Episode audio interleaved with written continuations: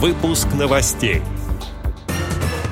Состоялась рабочая встреча вице-президента ВОЗ Олега Николаевича Смолина с членами Владимирской региональной организации ВОЗ. В Москве открылся первый всероссийский центр для одаренных слепых детей. Теперь об этом подробнее. В студии Антон Агишев. Здравствуйте. 1 сентября в Москве открылся Всероссийский центр для слепых обучающихся, проявивших выдающиеся академические способности. Центр создан на базе школы-интерната номер один для обучения и реабилитации слепых Департамента труда и социальной защиты населения города Москвы.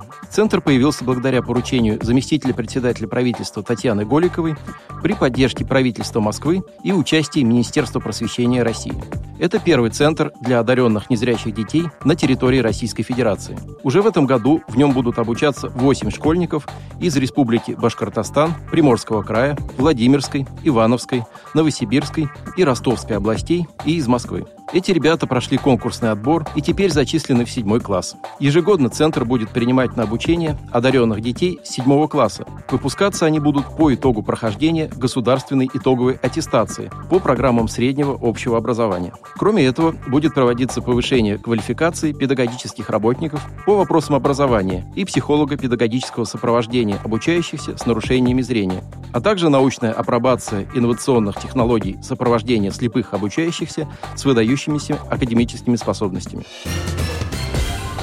конце августа депутат Государственной Думы, вице-президент ВОЗ Олег Николаевич Смолин провел рабочую встречу с членами Владимирской региональной организации ВОЗ. В ходе беседы вице-президент ВОЗ рассказал о принятых Государственной Думой и правительством Российской Федерации законах и постановлениях, касающихся инвалидов. Речь шла о расширении форм трудоустройства инвалидов в рамках квотирования рабочих мест. С 1 сентября этого года появилась возможность трудоустройства инвалидов в системе Всероссийского общества слепых в счет квот квоты, установленные для предприятий различных форм собственности. Во Владимирской региональной организации ВОЗ приступили к реализации этого постановления.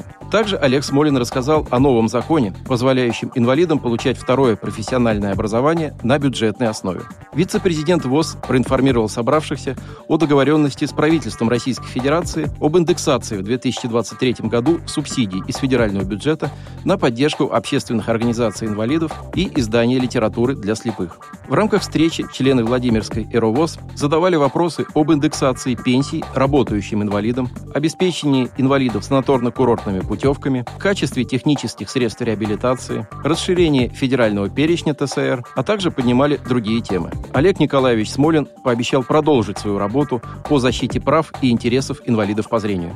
Отдел новостей «Радиовоз» приглашает к сотрудничеству региональной организации. Наш адрес – новости собака радиовоз.ру. О новостях вам рассказал Антон Агишев. До встречи на «Радиовоз».